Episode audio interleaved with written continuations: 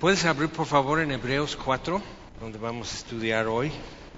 Si te acuerdas lo que estábamos viendo, y hay muchas capas, como que los argumentos en hebreos vienen poniendo una capa, y cuando eso quedó bien, entonces es una conclusión, y luego entonces sobre eso va poniendo otra capa y eso llega a una conclusión.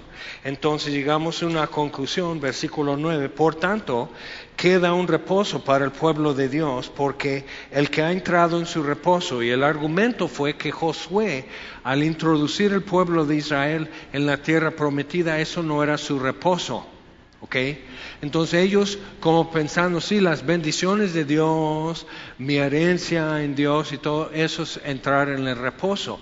Pero aquí está dejando claro que vincularon dos acontecimientos equivocadamente y que Dios quería que entendieran su reposo de otra manera. Entonces dice, por tanto, porque el que ha entrado en su reposo, tú y yo, si hemos entrado en nuestro reposo, también ha reposado de sus obras. Y la palabra reposar aquí, muchas veces tenemos la idea estricto reposo, ¿no? Si estás en, COVID o algo, estricto reposo. Y eso es estar aburrido viendo tele, luego te duermes, luego te duele la cabeza y tos. O sea, no, no, eso no es lo que quiere decir, sino es el griego es muy visual en cómo describe las cosas. Entonces, viene la palabra de donde viene nuestra palabra pausa y es catapausis, o sea, estate, ¿ok? Eso es, ya, no hay algo que hacer. Reposo, cese, así, cese total de actividad y de obras. Entonces ya reposó de sus obras como Dios de las suyas. Y aquí es el vínculo que ellos no agarraron entrando en la tierra prometida que el vínculo que querían entrar en mi reposo es el reposo que el hombre quebrantó en Edén. Entrar en el reposo que, que Dios perdió, porque cuando terminó de crear cielos y tierra, en el séptimo día Dios bendijo el día y lo consagró, lo santificó, porque reposó, o sea, consumado es, está perfecta. La obra de creación estaba perfecta, consumada es, ¿ok? Hecho está. Entonces el hombre con el pecado quebrantó el reposo de Dios. Y Jesús lo cita en capítulo 5, después de sanar al paralítico en Bethesda. Entonces Jesús dice, mi Padre hasta ahora trabaja. Ahora los rabinos decían, Dios trabaja todos los días, aún el día de reposo, a favor del hombre. O sea, reconociendo lo de Génesis 3, que quebrantamos el reposo de Dios. Y Jesús cita la sabiduría rabínica mi padre, pero o sea, lo cambia, mi padre hasta ahora trabaja y yo también trabajo. Entonces yo puedo sanar a un paralítico en el día de reposo. El Hijo del Hombre vino a buscar y a salvar, aún en el día de reposo, lo que se había perdido. Entonces, muy importante con eso, ver, entrar en su reposo como Dios reposó de sus obras, eso es el paralelo. Hecho está no hay más que hacer. Entonces Dios recuperó el reposo, el no tener que hacer nada a favor del hombre, cuando Jesús dijo en la cruz, consumado es, no hay más que hacer, no hay más que agregar, no se puede perfeccionar, ya está. ¿Ok? Y lo vuelve a decir al final de Apocalipsis, nuevos cielos, nueva tierra, hecho está. ¿Ok?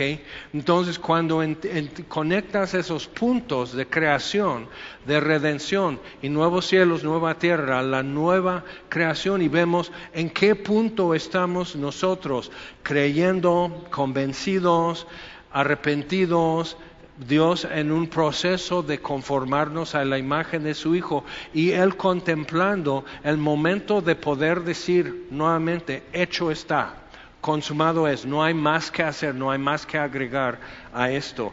Entonces, el que ha entrado en su reposo, también ha reposado de sus obras como Dios de las suyas. Entonces, es muy típico, es muy común y tenemos que estar siempre como pintando la raya, poniendo insecticida aquí porque las hormigas, eh, metiendo mano en el jardín porque el pasto de Cuernavaca invade y un día estás lavando tus dientes en el baño y hay pasto.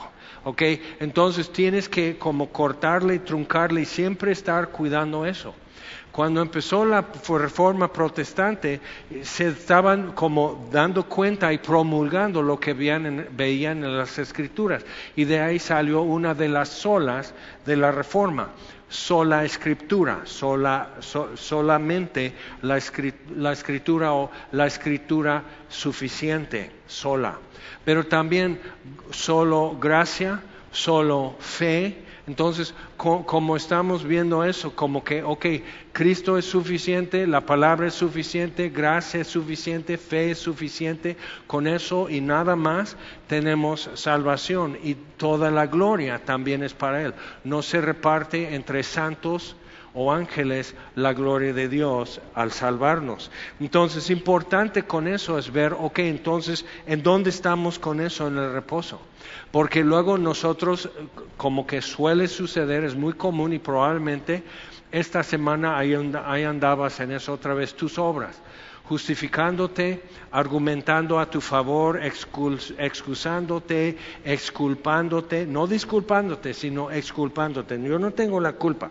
Entonces, o sea, es muy común. No, pero es que esto, es que también, tú, o sea, todo eso, y cuando estamos con eso, estamos invocando lo que según ya dejamos esto como Dios dejó.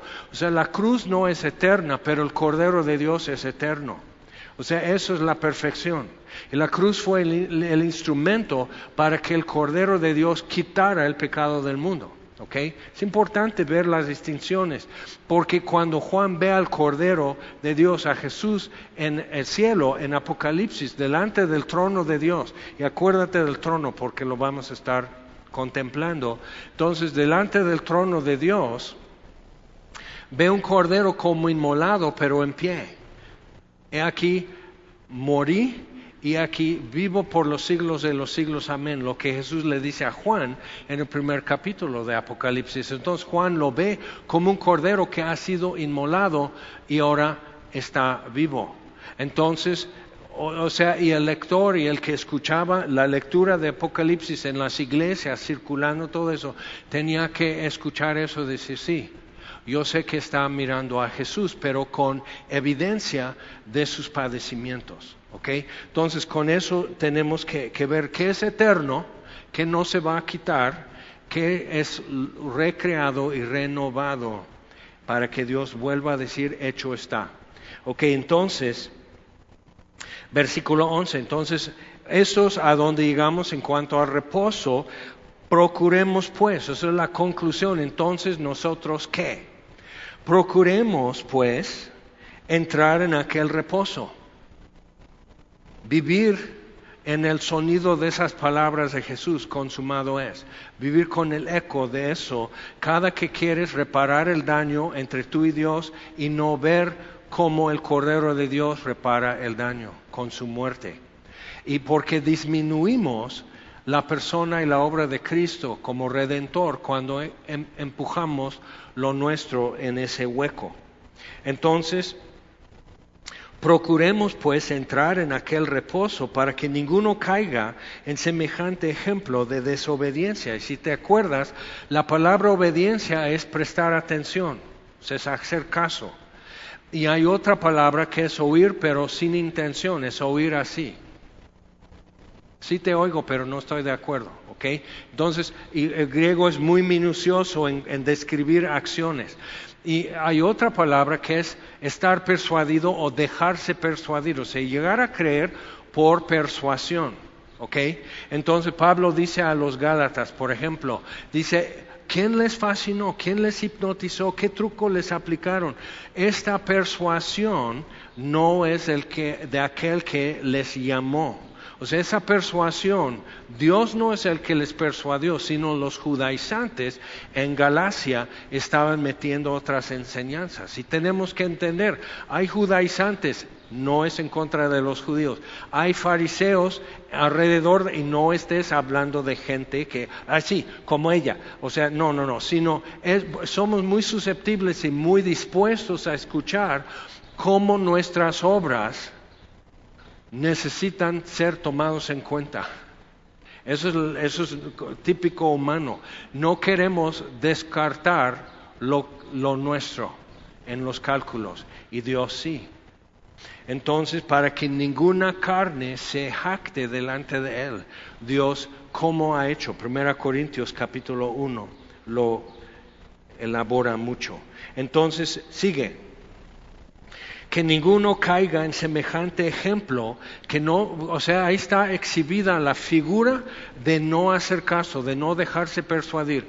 Vieron las diez plagas en Egipto, cruzaron el mar muerto, Dios abriendo el agua. Entonces pasaron y cuando intentaron el ejército de Egipto pasar, el agua se cerró sobre ellos y los ahogó. Después murmurando en el desierto que no hay agua y no hay agua, Dios ahora con cientos de miles de personas y su ganado y todo eso. Si conoces Zompantle, es el lugar donde nace el agua, y literal. Siempre hay un bache en un camino porque literal brota agua ahí. Y siempre que paso y lo veo así, digo, pues que compongan el tubo. No, eso lo hizo Dios. Entonces, o sea, ves eso y dices, ahora, o sea, yo, pues lo tienen que entubar lo tienen que causar.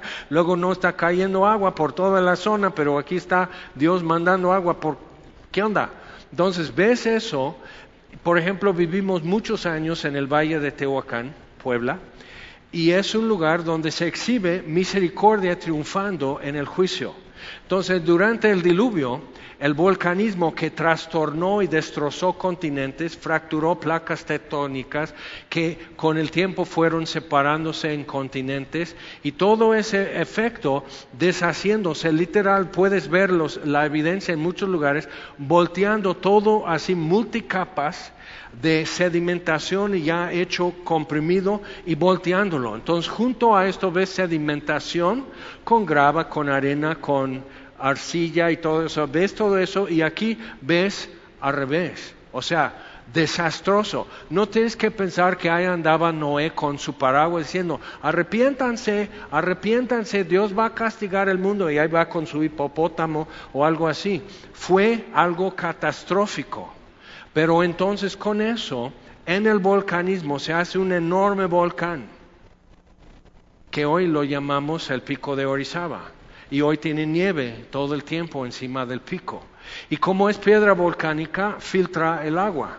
Entonces en Nogales, Veracruz, por ejemplo, sale el agua helada más cerca a las nieves. Y en Tehuacán, en los manantiales, sale y dicen, ay, mira, entonces refresco Peñafiel, refresco Garci Crespo, Valseca, etiqueta azul, aguas de Tehuacán, San Francisco, el riego, o sea, ya paren o sea, manantiales, porque es tan desértico, si no fuera por eso el Valle de Tehuacán no podría sostener lo que hoy sostiene, con agricultura y agua abastece por las nieves en el pico de Orizaba, que es producto del juicio de Dios en el diluvio, destruyendo todo.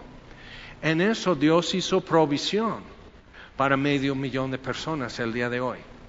Entonces, puede ser que tú estés en la etapa de consecuencias que el volcán.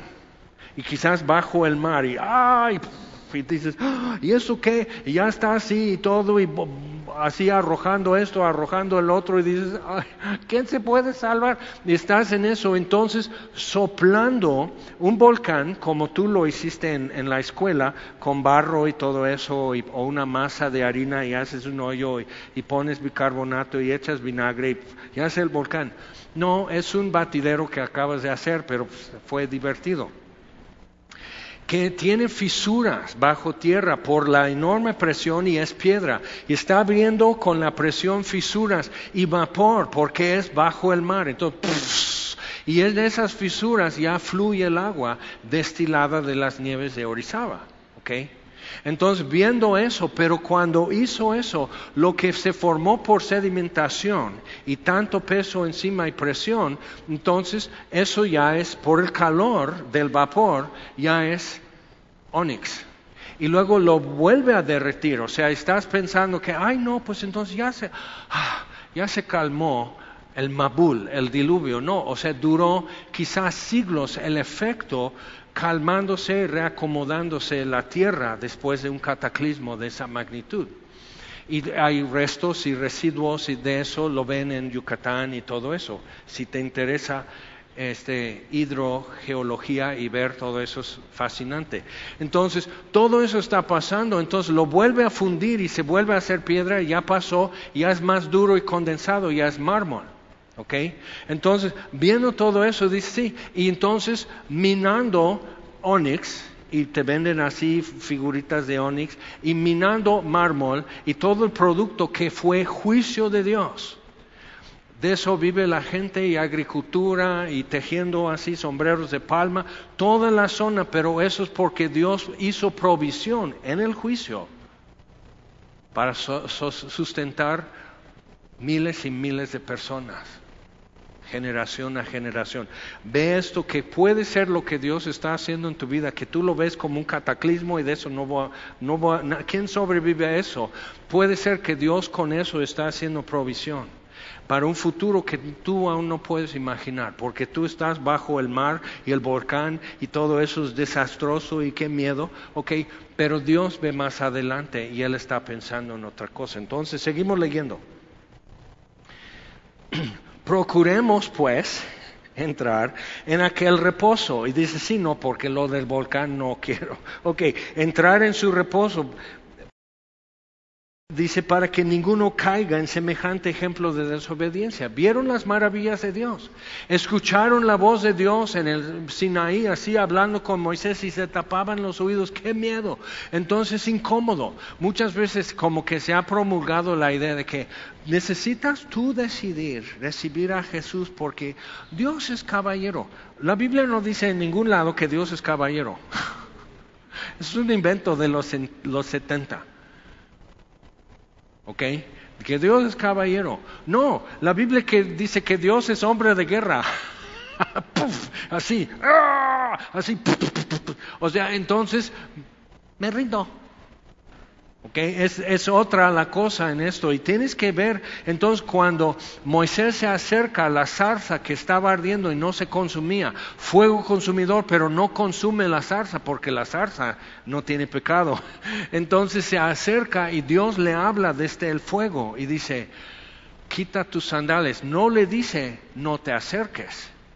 Dice, que bien que te acercaste, ahora quita tus sandalias, que va al revés de lo que muchas veces pensamos, porque entonces tenemos que ponernos asbesto, mis obras, mi justicia, los discipulados que ya tomé, pongo un casco igual y así como bombero y guantes de asbesto, y ya estoy así, ok Dios, vengo a alabarte, así con, todo contra fuego y así, y Dios dice, quita todo eso y ahorita vamos a ver por qué no sirve. Entonces no vamos a adoptar la figura de no dejarse persuadir como aquellos que nunca conocieron lo que es dejar todo eso y poder decir, sí, consumado es. Ok, versículo 12.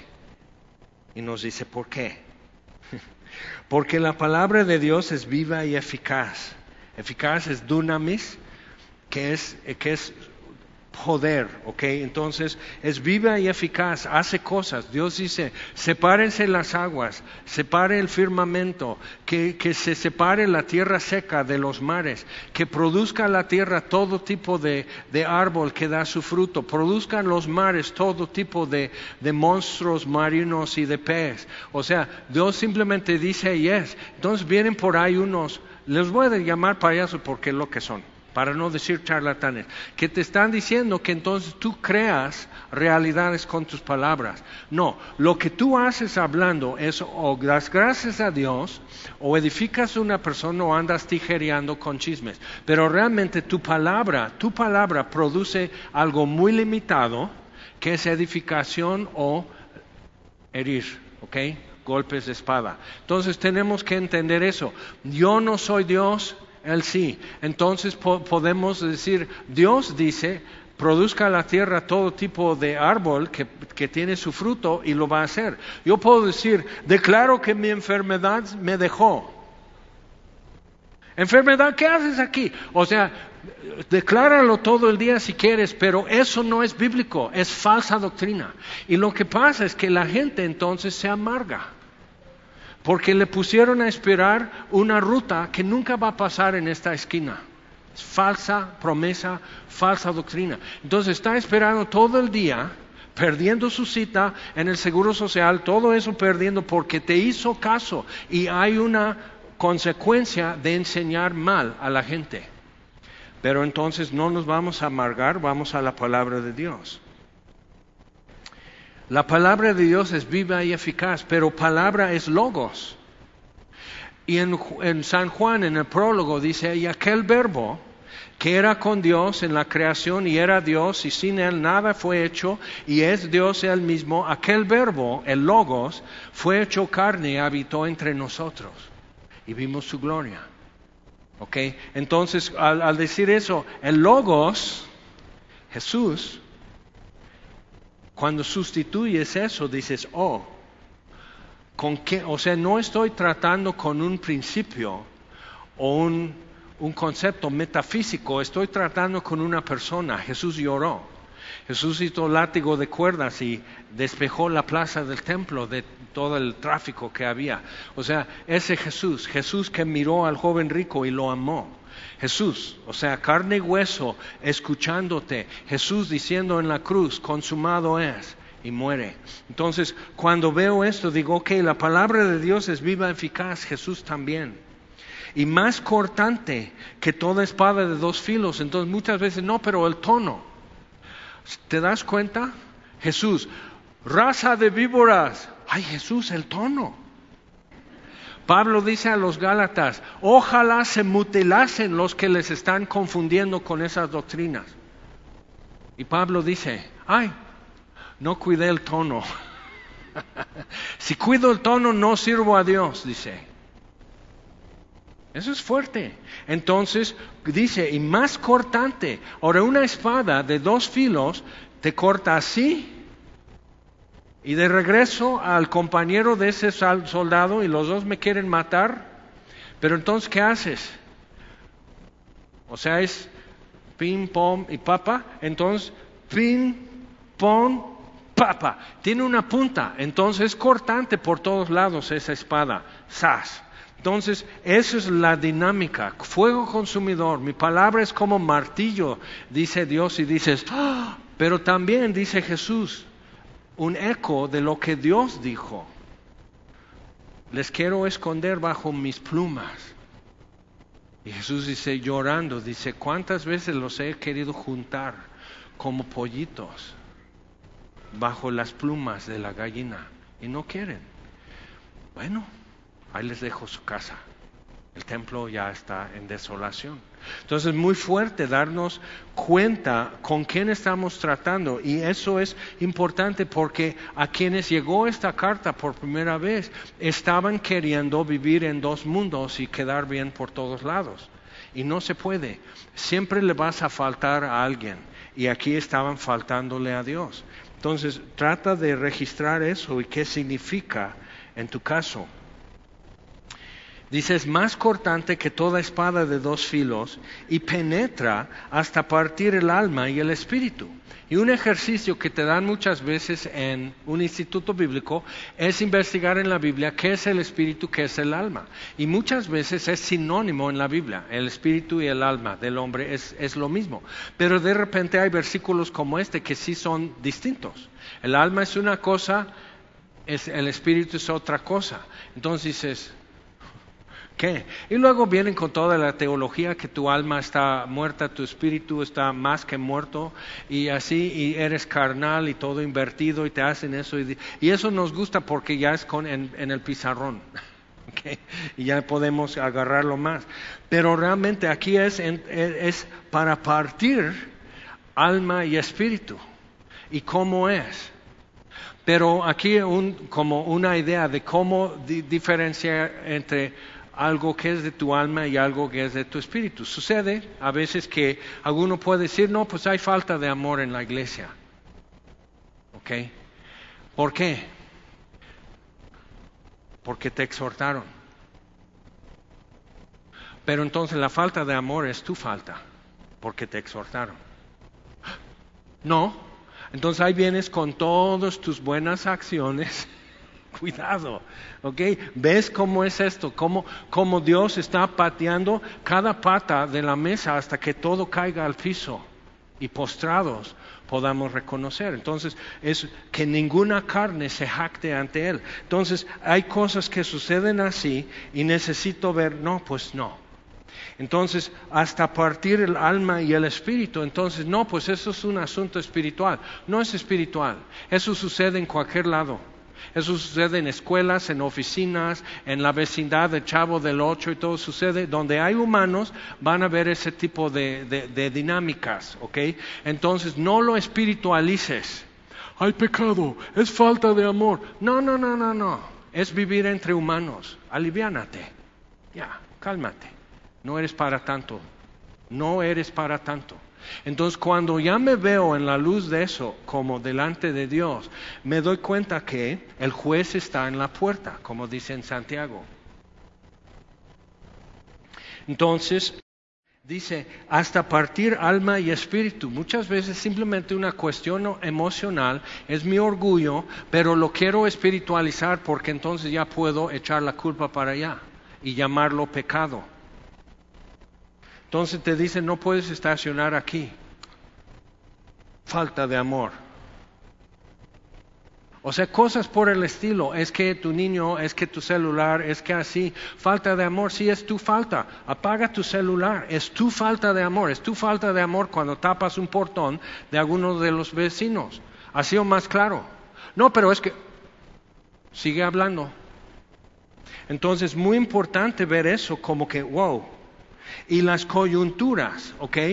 Luego estamos así, tras, tras, tronando los dedos así, y las coyunturas, ¿ok? Para quitar limpiamente requiere una navaja muy fina, bisturí. O sea, así para decir, ok, adiós dedito. Ok, entonces sí, entre coyunturas. Pero el tuétano. Entonces, ¿cómo separas algo que está molécula por molécula unido. ¿Okay? ¿Cómo, lo separas? ¿Cómo distingues? Pero entonces tenemos a nuestro Dios infinito, grande, que mueve moléculas en el vientre de una mujer y el embrión que ya estaba muerto empieza a vivir. Y dices, bueno, es que tú estabas ahí. No, ¿verdad? Tú le soplaste, tú le, tú le hiciste que sí cuando no detectaron nada. O sea, tus ojos vieron mi embrión, dice el Salmo 139. ¿A dónde me huiré de tu espíritu? Si hago mi lecho en el Seol, en el infierno, ahí estás tú. Entonces tenemos la idea, no, el infierno ya te dejan hacer lo que tú quieres. No, ahí está Dios, lloviendo tu desfile. ¿Ok? Echando a perder todo, aún en el infierno, porque Él está en todo lugar. Entonces tenemos a Dios así omnipresente, infinitamente grande, pero también Él discerniendo y separando molécula de molécula y sanando los ojos del hombre que nació ciego sanando los pies del hombre que nació cojo, sanando, moviendo moléculas y matando todo lo que es la lepra y los efectos de lepra en un leproso. Al instante quedó limpio. O sea, dices, ¿cómo? Sí, son moléculas y para Dios no es, o sea, Él tiene así batallones enteros así de estibadores que están así metiendo un diablito y mueven todo este montón de bultos y tiene estos, este, ¿cómo se llama? No es trascabo, sobrecarga. no, eso es el avión. ¿Qué es lo que usan en Costco? Que monta cargas. Yo sabía que tenía carga, pero ¿qué hace? Pues la monta. Entonces lo está haciendo y, y lo está moviendo, ¿ok? Y Dios simplemente, si toda esta cuestión de cáncer o de esterilidad y no poder tener hijos, o que el niño viene bien o el niño viene mal, o muchas cosas, y que el ciego pueda ver todo lo que es en nosotros. Cuando tuviste COVID, molécula por molécula, infinitamente pequeño, es el Dios infinito. Y Él también es dueño del tiempo, es el Dios eterno. Entonces dice, pero esto ya es historia, eso ya se marcó. El bebé está muerto, Lázaro está muerto y ya huele el cadáver. Es importante darnos cuenta de estas cosas y Dios dice, fíjate, Yo vivo en todo momento, el pasado, el presente y el futuro. Y por eso puedo dar una promesa en Edén de redención, porque ya veo el fin. Nuevos cielos y nueva tierra, consumado es. Pero Dios se inserta en la historia y de vez en cuando dice, tomen en cuenta, hecho está. Y procede. Y más adelante, hecho está. Y se sella eso. Ya es consolidado. ¿Ok? Entonces seguimos leyendo. Entonces penetra hasta partir el alma y el espíritu, las coyunturas y los tuétanos, y discierne los pensamientos y las intenciones del corazón. Eso está más tremendo, porque entonces dice cosas que yo ni entiendo. ¿Por qué es un detonante cuando me ponen en esta situación? Cuando tengo que pararme delante de la gente a hablar, cuando me piden que yo dé gracias en oración, cuando, cuando veo a esta persona que no he podido perdonar porque me hizo harto daño. O sea, todo eso, ¿por qué es un detonante? Y tú bien de eso no lo has podido descifrar. Dios lo entiende, los pensamientos y motivos de nuestro corazón. Él ya está ahí. Apenas mandaron una cápsula al fondo del, del mar en un lugar ocho kilómetros bajo la superficie. No hay nada. O sea, esto es como estar en la luna ahí. Digo, ¿para qué fueron? Pero si yo voy al fondo del mar, Salmo 139 dice, Dios dice, así imagínate en la cápsula, ahí están con lámparas y tienen tiempo medido para regresar a la superficie y todo eso y, así. Entonces, y Dios, hola chicos, bien hecho, mucha tecnología, pero ya estoy aquí. Hay diamantes bajo tierra que ojo nunca verá porque no pueden escarbar ahí, pero ahí están diamantes. Y si lo pudieran sacar, simplemente van a ver una piedra como un pedazo de adoquín. Pero los ojos de Dios ven lo que se tiene que cortar y en qué ángulo para que de eso saquen una piedra como para la corona de la reina de Inglaterra, así de tamaño de, de un tejocote. Y si no sabes un tejocote, es como un chabacano más chiquito. Pero imagínate, semejante, o sea, cuántos gramos, o sea, eso es enorme, es una pedazo así, entonces así de, destellos de luz, dice, ay, qué bonito, sí, pero Dios lo vio bajo tierra, que nadie ni siquiera lo imaginó, pero algo que tienes que ver porque dices, es que nadie sabe, Dios sabe y te ve bajo tierra como ese diamante, sin forma, sin las facetas, sin el corte, sin la luz que hará brillar el diamante, pero Dios es luz. Entonces, donde Él está, Él puede verte bajo tierra, invisible para todos, como el grano de trigo que cae en tierra y muere, y pierde todo. Piérdelo. Porque Dios está ahí y está viendo el diamante que nadie sabe que existe. Dios está viendo el trigo que va a nacer y todo el fruto que va a dar de comer a cuantos por un solo grano de trigo que cayó en tierra. Pero tienes que dejar que el proceso de morir tenga su fruto. Y es donde resistimos, natural. No tenemos un chip para eso.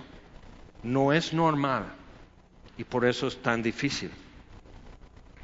Entonces, penetra hasta partir el alma y el espíritu, las coyunturas y los tuétanos y discierne los pensamientos y las intenciones del corazón, cosas que ni siquiera hemos podido verbalizar.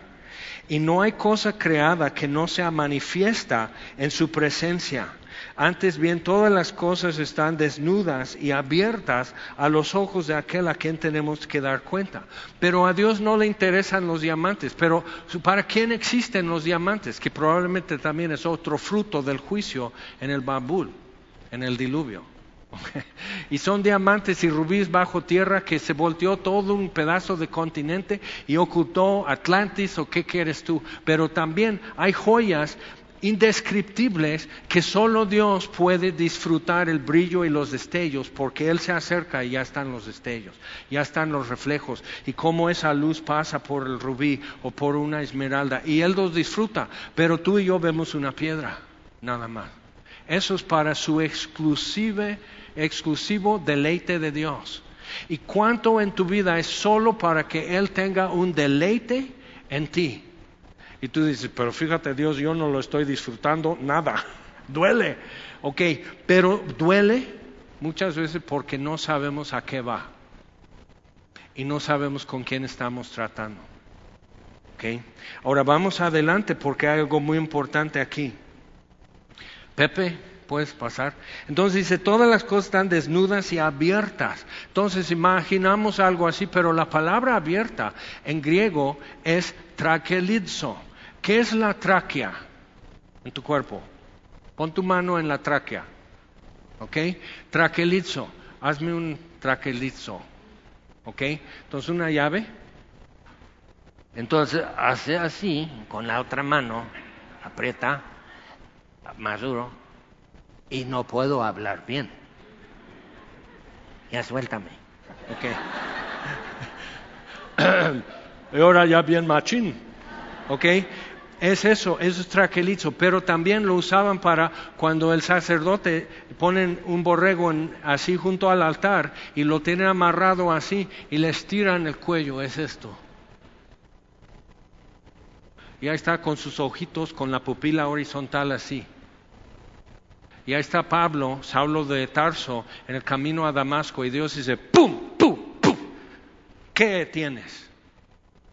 No es caballero. Lo tira, agarra a Jacob, igual, viene así Jacob solito, tengo que pensar cómo voy a ver a mi hermano mañana, ya mandé a mis mujeres, mis hijos y todo, ellos están en peligro, pero yo tengo que pensar esto bien. Y Dios viene, entonces, ¿dónde está Jacob? Junto a la fogata, pensando y... ¡ah! Y hasta el amanecer peleando con Dios. Y Dios sabe todos los trucos y todas las llaves y todas las medidas. Le toca aquí el muslo y ¡ah! y quedó rengo el resto de su vida, pero por fin ya pudo caminar derecho Jacob. Entonces Dios, porque es amor, muchas veces nos tiene que aprisionar y hasta dejarnos rengos para poder caminar. ¿Okay?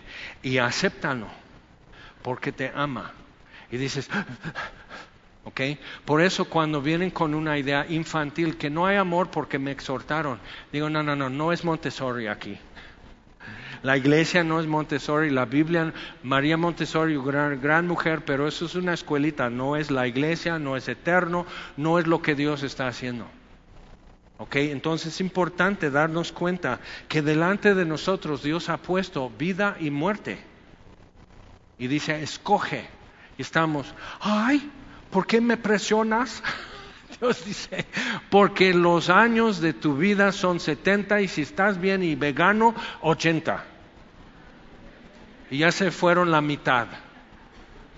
O sea, no tienes todo comprado, no puede, o sea, porque ya, mi hijo, o sea, el tiempo corre y no sabemos la cuenta de nuestros días. Entonces sí es importante y Dios no tiene por qué esperarme. Dios no tiene por qué darme la palabra y decir, ok, tú, o tú dime. Dios no tiene por qué tener que, que venir a explicarse delante de Job o delante de Jaime. ¿Por qué esto? ¿Por qué el otro? ¿Por qué permites?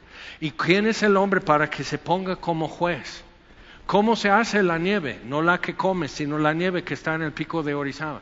Bueno, este, lo que aprendimos en la escuela es el ciclo hidráulico, es evaporación y condensación y precipitación, entonces, y por la altura, pues la precipitación en el pico de Orizaba es nieve y hielo, y esto entonces se deshace, eh, filtra, y, y digo, ajá, no, no, no, no, no. ¿Cómo se hace? Estás hablando teóricamente porque tú no ves las moléculas. Y tú, quizás, si pusiste atención, sabes que el agua tiene propiedades químicas, moleculares, que le hace querer formar bolas, esferas, más gotas. Entonces, quizás de niño, quizás tuve más ocio que tú, pero de niño así con gotitas de agua en la mesa y haces esto y arrastras y ya se juntan dos y ya es una gota más grande. Y así, y por fin dicen, ya lleva todo de la mesa, limpia, ya tienes que borrar toda tu ciencia y, y dejar la mesa bien. Y el agua quiere hacer eso. Entonces, pero ¿cómo se hace la nieve en el pico de Orizaba? Son moléculas y tú no las has visto, pero si ves la nieve. Y si puedes ir a nadar en un balneario, por allá.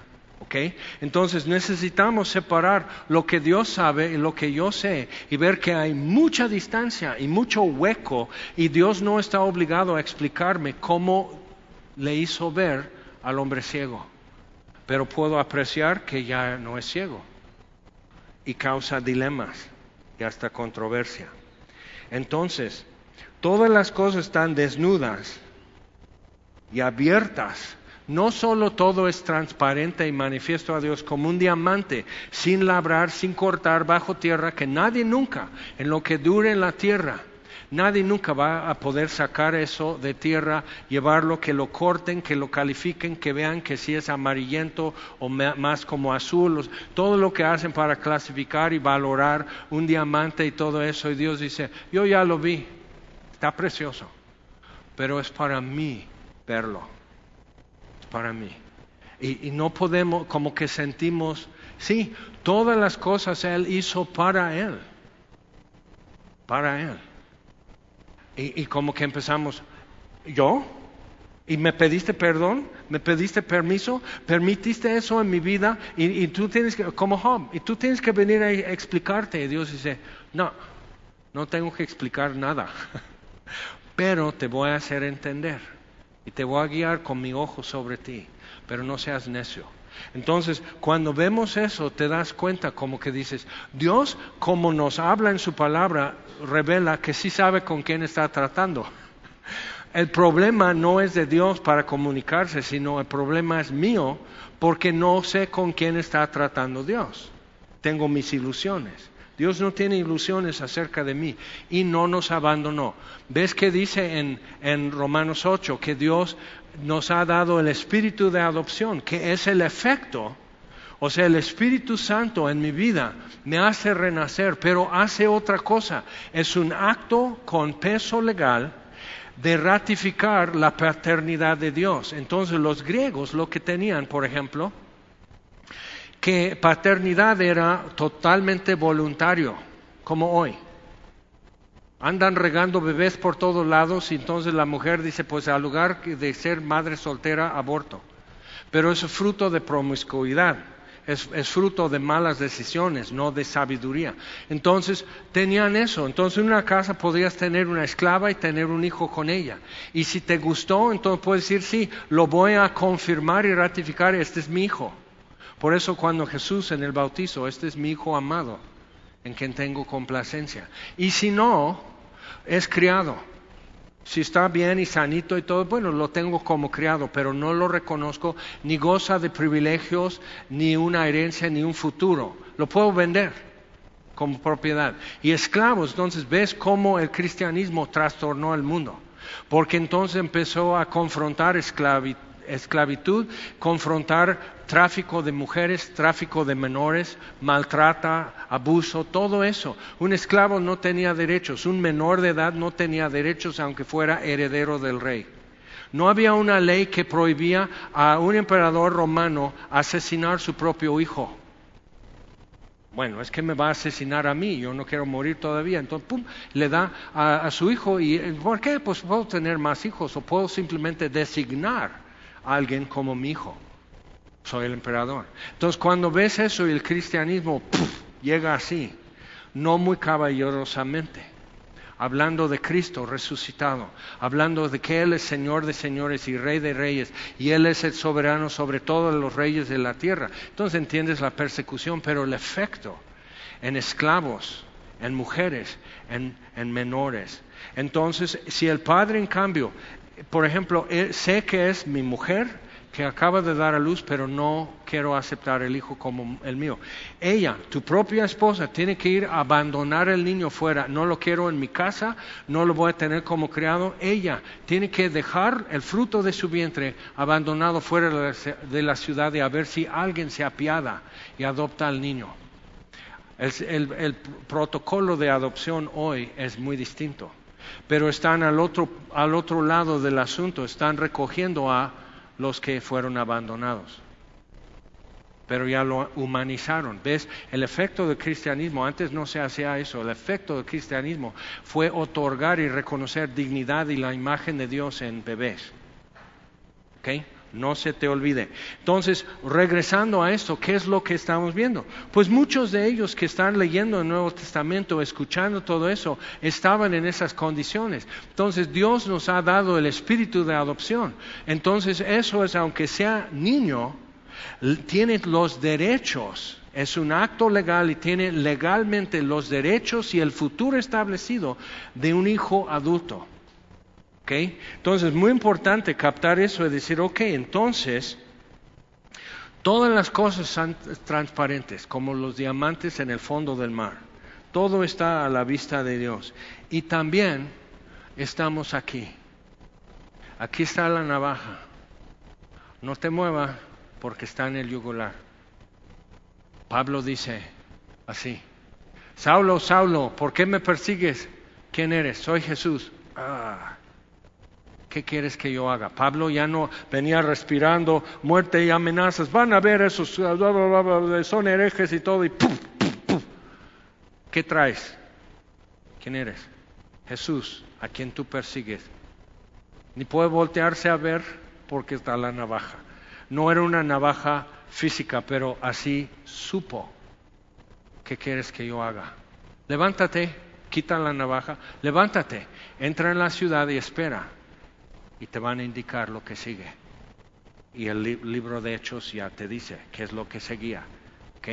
Y todos nosotros, de algún modo, en algún momento, necesitamos pasar en esto darte cuenta, Dios no tiene que apiadarse de ti, Dios no tiene que tomar en cuenta tus buenas intenciones porque ya conoce, ya vio todo. No puedes traer ilusiones acerca de ti ante Dios. Pero entonces, ¿cómo tener confianza ante un Dios que ve todo, que sabe todo, que no, está impresionado conmigo, ves que toda la falsa doctrina, que Dios está, Cristo está llorando, que porque tú no te acercas, no, Él está feliz sin mí, la neta, Él está mejor sin mí, soy tóxico, soy estorboso. Si humanamente eso es verdad, imagínate, ¿qué haces tú ante Dios siendo quien eres? Pregúntate así honestamente, dices, no, qué gran Dios, la neta, qué gran Dios, me cae que. O sea, admite lo que no hay como nuestro Dios, que eso está fuera del mundo, que no gana prestigio ni satisfacción, ni, ni no, o sea, su deleite es otro al recibirnos y perdonarnos y santificarnos y nombrarnos públicamente, legalmente como hijos. Y ahí estamos todos así, mal, desalineados, así, mocosos. O sea, el, el mundo ve eso, dice, no. Y Dios dice, sí. Y no nos abandonó. Checa, por lo que estés pasando, Dios no te abandonó. Por lo que estés pasando no te abandonó. Lee con calma el Salmo 18 porque tiene algo que decirte también, pero vamos adelante. Entonces todas las cosas están así y cómo se va a resolver ese momento. Dios ya sabe, pero tú decides. Entonces dice, y en serio, no eres salvo no has nacido de nuevo hasta que Él te diga, pero levántate. Hasta que Él te conceda el favor, la misericordia, el perdón. Con tu fe, José viene, pero es que yo tengo fe. Y Él está, no te muevas. Necesitamos captar eso es diferente a lo que muchas veces se nos ha comunicado queriendo poner a Dios en mejor luz. Mejor dejamos que la palabra de Dios le ilumine a Dios como Él quiere ser visto. Como hombre de guerra, como fuego consumidor, como gallina juntando sus pollos. Pero esa gallina va, o sea, si alguien se mete ahí, la gallina va, o sea, enojada, y ella va a defender sus pollitos y no es caricatura. Versículo 14. Entonces llegamos a otra conclusión. Por tanto, teniendo un gran sumo sacerdote que traspasó los cielos. Importante en esto es que los sumos sacerdotes desde Aarón hasta Anás, qué contraste. Anás mandó a Jesús a ser crucificado. Lo escupieron, le dieron golpes y cachetadas, o sea, Anás así otro, ahora tú. Bien mafioso, ¿ok? Desde Aarón hasta Anás. Tenemos un gran sumo sacerdote y el oficio, la función, desde Aarón hasta Anás, era traer la causa del pueblo ante Dios y traer la causa de Dios, o sea, defender la causa de Dios ante el pueblo, representar a ambos, ¿ok? Mutuo.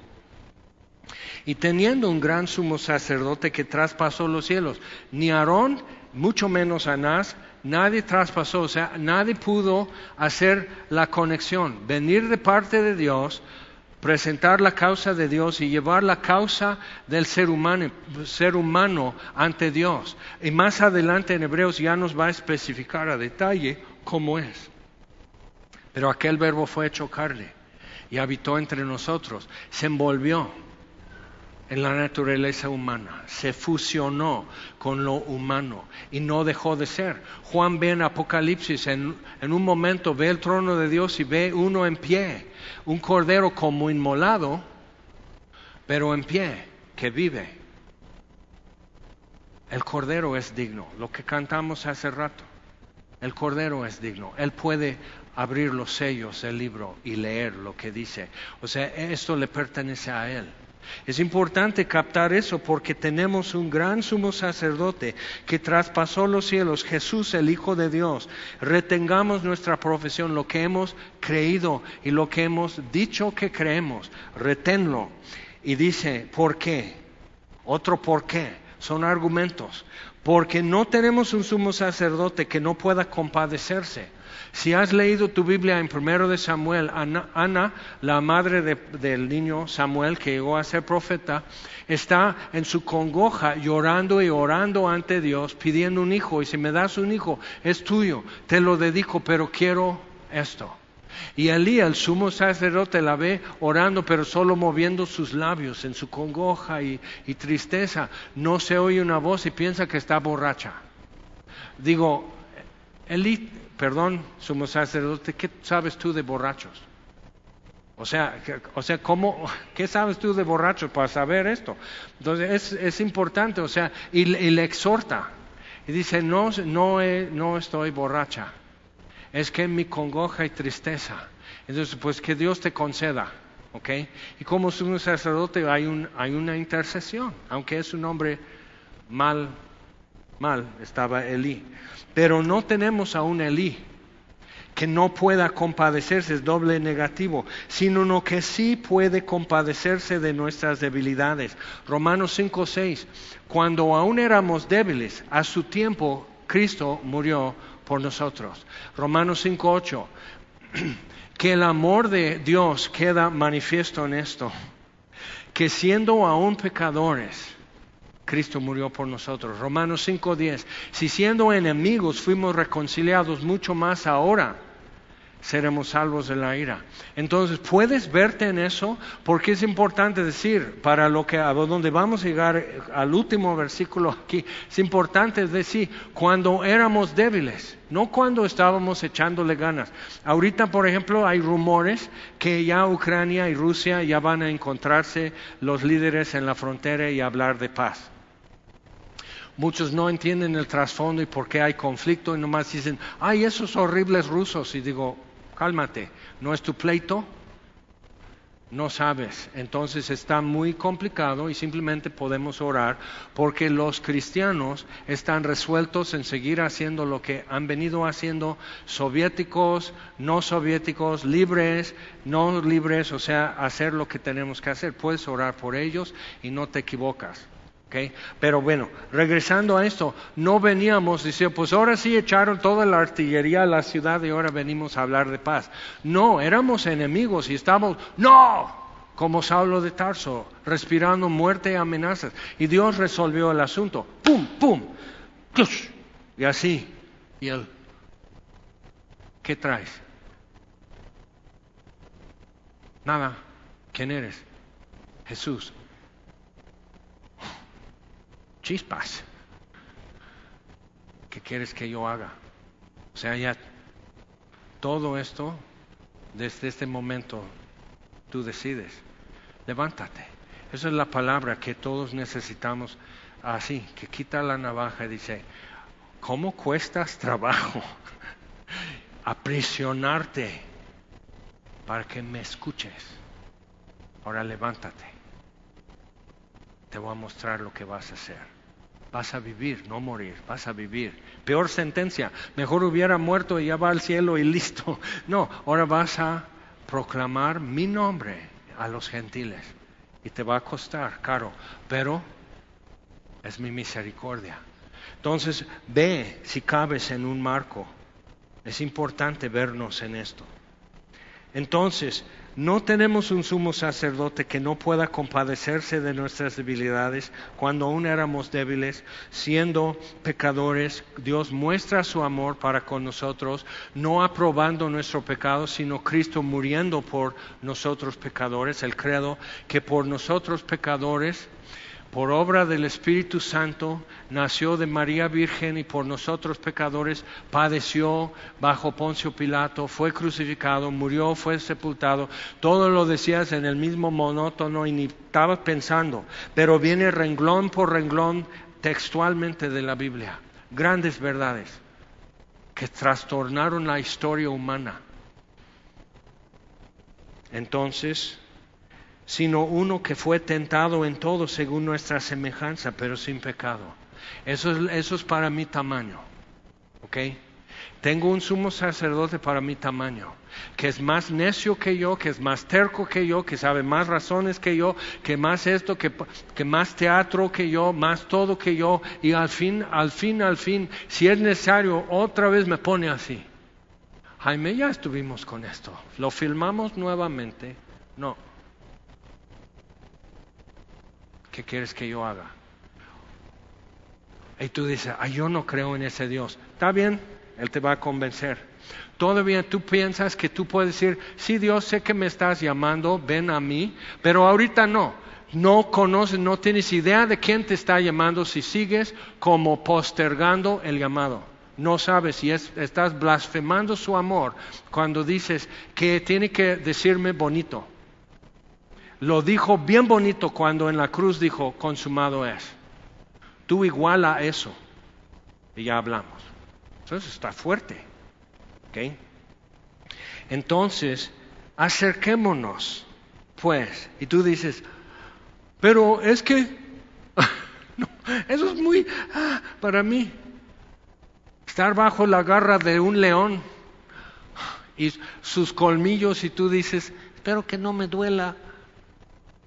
El león te habla con voz de hombre, dice, pero levántate, gacela mía. Y dices, no me vas a comer, peor, vamos a correr juntos. Qué miedo. Entonces vemos a Jesús, Hebreos 8, digo Hebreos 12.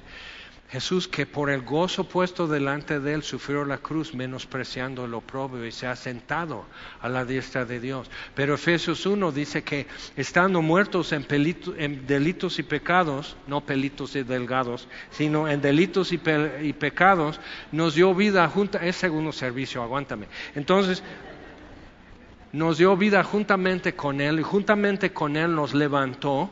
O sea, el muerto, ¿qué aporta? En un milagro de ese tipo. Su cadáver, inerte, y no es su voluntad ni siquiera de Lázaro ser resultado. Jesús lo llamó, Lázaro ven fuera y se incorporó. La, descomposición, molécula por molécula, se arregló y salió ya no apestoso, vivo. Denle de comer, quítenle todo eso, déjenle caminar bien. Ya está vivo, no es un zombie. Resurrección. Yo soy la resurrección, dice Jesús. Entonces, molécula por molécula, ordenando todo eso y...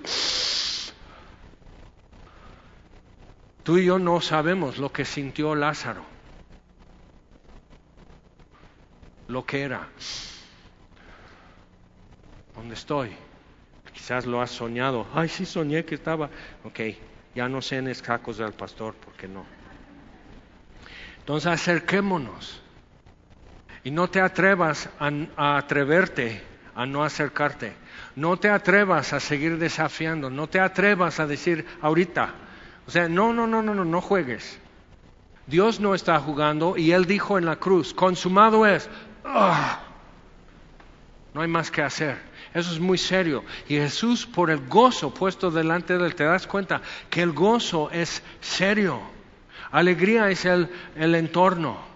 Gocémonos y alegrémonos, son las bodas del Cordero. Ahora sí el entorno. Pero gozo es enfrentando la cruz en Getsemaní, Jesús, por el gozo puesto delante de él.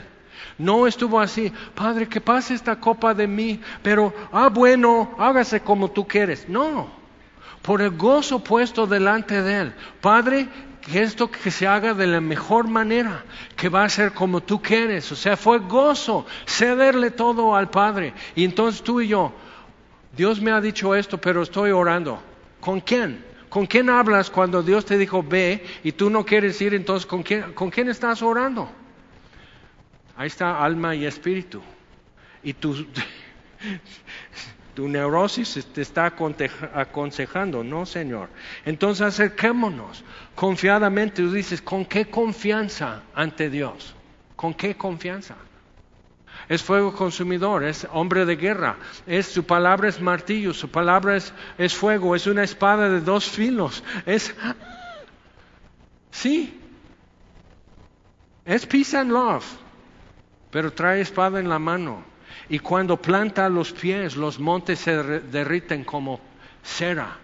Lee el Salmo 18. Y cuando me rodearon, Dios me rodeó. ¿Okay? Es muy importante por lo que dice aquí. Confiadamente, y la palabra en, en griego es parecía, confianza, que es como poder acercarte con toda confianza, o sea, con franqueza acercarte ante el juez o el rey o quien sea y decir, es libertad de decir, libertad de hablar con toda confianza. Pero lo que dice en el griego es meta parecía, no mega. Meta, ¿te acuerdas metanoia? Que es hacer esto con tu mente, envolverlo, jalarlo al revés, voltear. Entonces es envueltos en franqueza. ¿Y con cuántas personas en la tierra puedes decirle cualquier cosa, cualquier momento del día, decirle cualquier cosa sin miedo a cómo reaccione. Dice, con esa franqueza que casi no tienes con nadie, envueltos, meta parecía, envueltos en confianza al trono de la gracia. Y si te das cuenta en la Biblia, Dios solo tiene un trono. Pero sabemos cuando alguien no entiende la gracia, cuando piensa que aquí está el trono de juicio, aquí está el trono de gracia, aquí está el tribunal de Cristo. El tribunal de Cristo es un escalón menor al, nivel de un trono. Entonces subías los escalones después de Juegos Olímpicos y ya te van a coronar. Entonces ahí está Victoria Alada, el ángel de la independencia. Entonces falta la cabecita a quien coronar de victoria. Entonces trae los laureles. Un soldado en cada hijo te dio. Ahí está. Entonces coronados de victoria. Entonces en eso, pero subes para que si Nerón o Pilato son chaparros, te puedan poner esto encima. Entonces, a este nivel. Entonces, el tribunal de Cristo es eso delante del trono. Pero es el gran trono blanco para juzgar a vivos y muertos y es el trono de gracia. ¿A cuál te acercas? Es un solo trono que Dios sacó de Edén y los querubines que aparecen otra vez en Ezequiel portando el trono de Dios y aparecen otra vez en Apocalipsis, así, portando y guardando, es la escolta imperial del Rey de Reyes, los querubines. Y lees esto, dices, no, pues, sí, no juegues. Y no te atrevas a no venir cuando Él te dice, ven. Mejor, acércate. No te va a matar. Su hijo ya murió. O sea, eso es lo que tenemos que asimilar. ¿Cuáles son sus intenciones? La palabra de Dios descubre para mí lo que Dios ya sabe, las intenciones de mi corazón. Pero yo necesito también que por fin entender las intenciones del corazón de Dios que están claramente reveladas en la Biblia, pero como que no pongo atención, no, no reviso, no, no repaso, no entiendo, porque sigo pensando que Dios es como yo. Y qué bueno que no. Entonces, Acercámonos, acerquémonos pues confiadamente, envueltos en franqueza, al trono de la gracia, el favor de Dios, para alcanzar misericordia. Y eso es importante ver por qué dice alcanzar misericordia. Medita en eso. Y hallar gracia. O sea, ¿qué es lo que va a haber cuando llego y alzo la mirada y subo y subo porque estamos sentados en Cristo en lugares celestiales. Ya estoy ahí. Ves que muchas veces como cristianos estamos todo el día y toda la semana, llegas a miércoles, por eso hay un estudio bíblico entre semana para echar aire a tus llantas, porque se va eh, desinflando toda la semana. Estás luchando, luchando, y ay, es muy cansado, hermano, ser cristiano. Ya estás sentado en Cristo en lugares celestiales, y Jesús dice, permanece en mí quédate, permanece. Y el que ha entrado a su reposo ha reposado de sus obras. Entonces tú estás ahí trepándote y diciendo eso y dices, ay, un hermano en Cristo, Dios le bendiga. Me quería rebasar. Entonces estamos haciendo eso y la competencia y quién está en mi carril y que esto y mis logros y ayuno y oración y todo eso y Dios está. ¿Qué es todo ese teatro que estás haciendo sentados en Cristo en lugares celestiales? Entonces simplemente es hacer esto. Acércate. Está muy cerca. Entonces acerquémonos, envueltos en franqueza, al trono de la gracia, para alcanzar misericordia y hallar gracia para el oportuno socorro. Oportuno es a tiempo. En el tiempo, a su tiempo, siendo aún débiles, a su tiempo, Cristo murió por los impíos. ¿Okay? Es importante ver eso, a tiempo. Entonces, puedes leer en Hechos cuando Pablo les aconseja que no sigan el viaje a Roma, que esperen que pase el invierno porque esto va a ser con percance. Y el centurión no le hace caso. Más adelante dice, a ver Pablo, ¿qué hacemos? Pero en ese momento dice, es un predicador del Evangelio, no sabe nada. O sea, mira, o sea, ni sabe combinar su ropa, míralo, nada más. O sea, es así, es un pastorcito. Entonces, no, y hace caso al tesorero que es el cobrador y tiene que llevar los gastos del viaje, entonces le hace caso. Entonces vienen vientos huracanados que atraviesan el Mediterráneo, entonces le saca de, su curso y su rumbo para seguir a Roma y ya están al sur, pero a toda velocidad y quitan las velas y todo eso. Entonces los marineros hacen algo y lo puedes leer ahí. Lee tu Biblia, hay enormes tesoros. Entonces, y empiezan a ceñir la nave. ¿Ok? Es esto. Por eso pienso que Pablo sí es el autor de la carta de los hebreos, porque usa términos náuticos. Es más típico de Pablo ese tipo de cosa. Entonces dice, el oportuno socorro. Socorro viene del latín, correr, ¿ok? Y so es así, como sostener, ¿ok? Entonces, correr para sostener, es ayudar. Y, pero la palabra en griego trae una parte que es boe. Entonces tú estás así náufrago en el mar y ves así unas velas, dices, y no son piratas, dices, boe, boe. O sea, es como nosotros decir, hey, hey, auxilio. Entonces, boe. Pero esto es ya una compuesta y lo que está diciendo es, es ayuda, pero está usando, eh, la palabra en sí significa eso que hacen con mecates gruesos o con cadenas y le dan varias vueltas al barco. Pero ¿cómo le hacen para pasar esto debajo de la nave? En el mar abierto y corriendo con el viento y está duro y el piloto y todos están viendo, no viene una, es esto y temen llegar a la costa de África.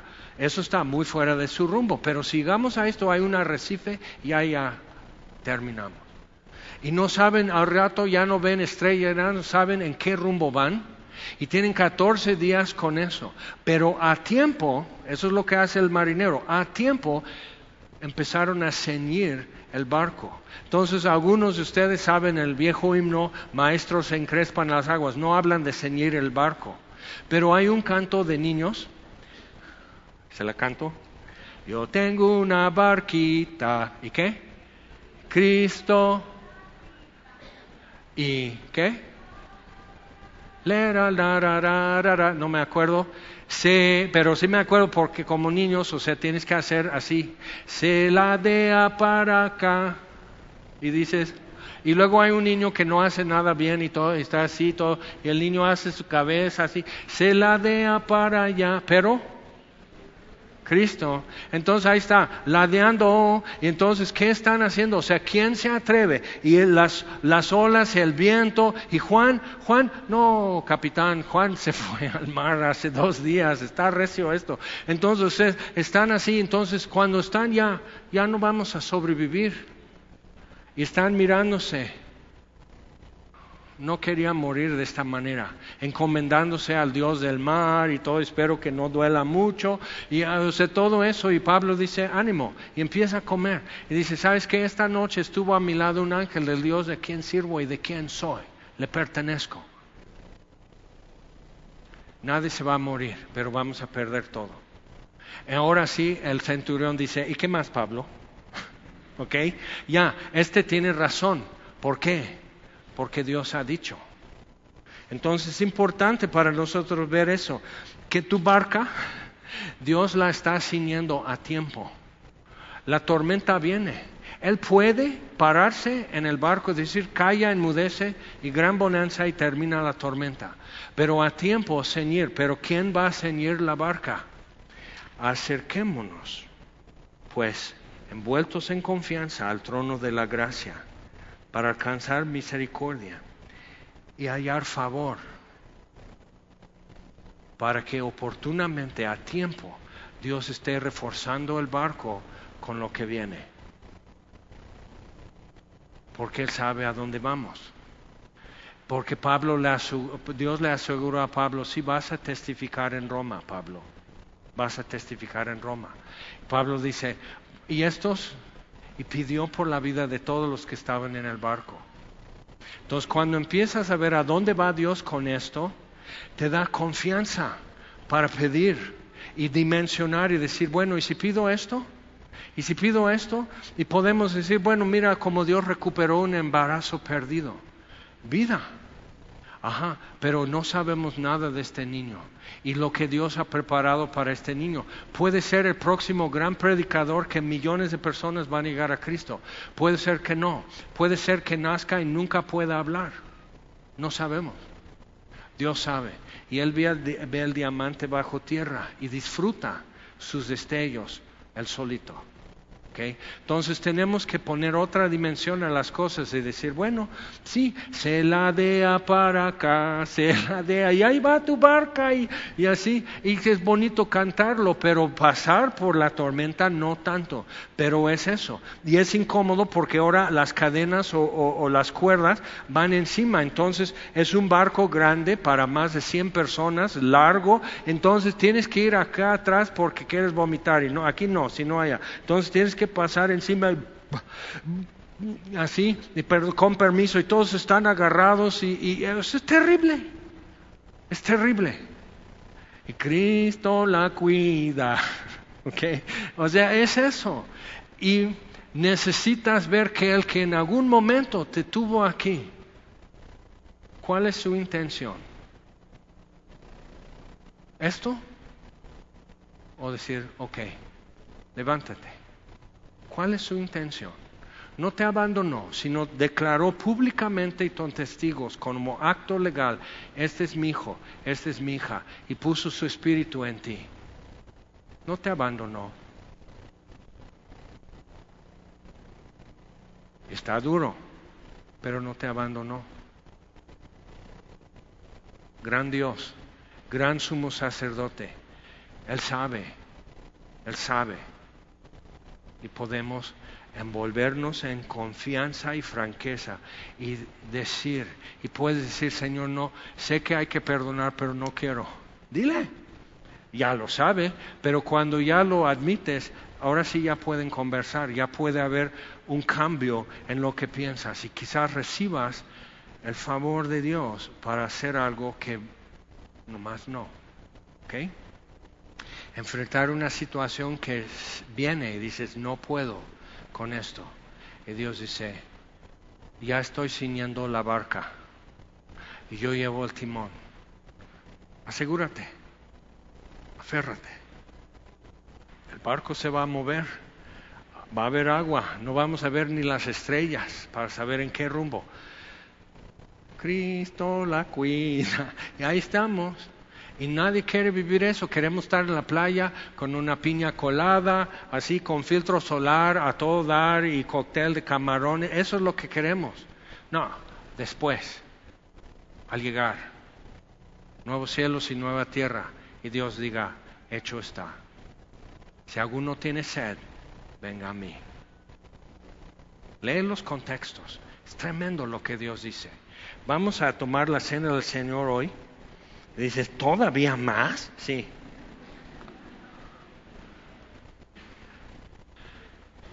Y podemos juntar todo otra vez.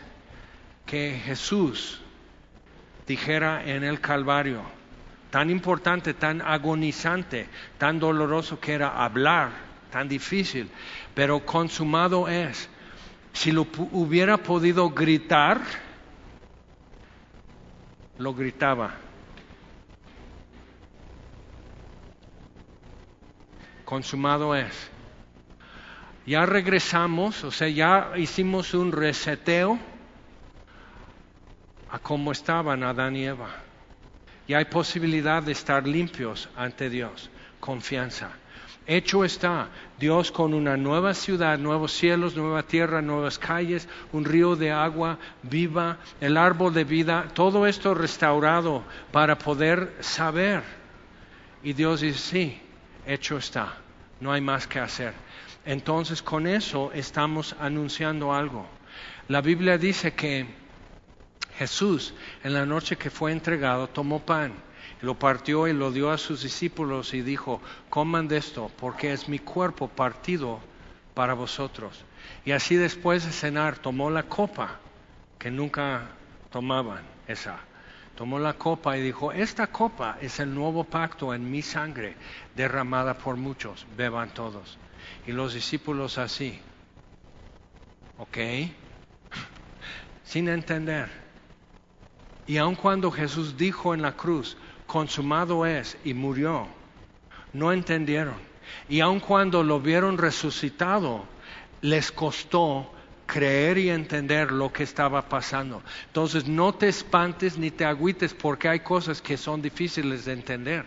Pero cuando pudieron captarlo, nada ni la muerte les paraba para decir, entonces dice, porque todas las veces que comemos este pan y bebemos esta copa, la muerte del Señor anunciamos hasta que Él venga, como dice el credo, que bajo Poncio Pilato sufrió, fue crucificado y murió. Son datos históricos, no es un evento místico, no es una experiencia que tienes que sentir, sino reconocer esto sucedió fue sepultado, mas al tercer día resucitó, ascendió a los cielos y se ha sentado a la diestra del Padre, de donde vendrá con gran poder y gloria para juzgar a los vivos y a los muertos. ¿En dónde estamos? Entre un renglón y, y otro en el credo, estamos entre un verso y otro en la Biblia. Y seguimos anunciando la muerte del Señor porque resucitó y viene. Seguimos anunciando cada vez la muerte de Jesús hasta que Él venga. Y ya todo ojo verá que sí resucitó. Entonces, mientras tenemos que adoptar nuestra postura y tenemos que reconocer dónde me ha puesto Dios y envolverme en franqueza y acercarme y alcanzar misericordia y comprobar que es cierto y, encontrar ahí también el favor de Dios y comprobar que es cierto y recibir y ver mi barco fortalecido y reforzado para lo que estoy atravesando y comprobar que es cierto. No me ha abandonado Vamos a orar. Señor, te damos gracias por tu palabra y tenemos aquí en nuestras manos un símbolo nada más que el mundo ve y menosprecia probablemente o cree que vemos algo mágico en lo que tenemos en las manos. Cuando lo que vemos es en tu palabra, a tu Hijo Jesús, Padre, perdónalos, no saben lo que hacen, intercediendo por los que le estaban torturando. ofreciendo perdón al ladrón en la cruz, haciendo provisión para María, porque él ya no iba a estar. ¿Y quién, a quién le va a importar esta mujer?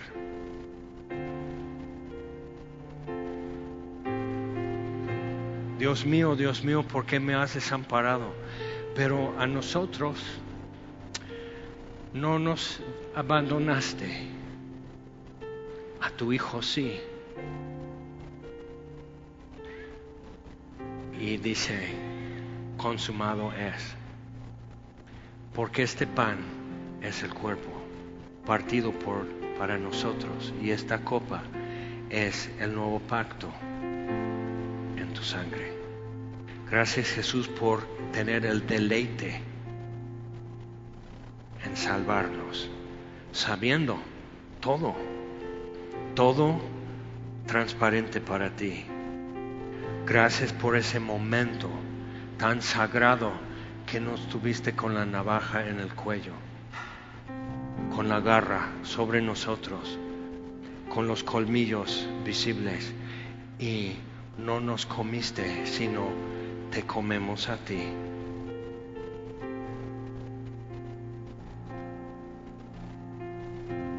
Y ayúdanos a entender estas cosas, Señor, porque vivimos por ti.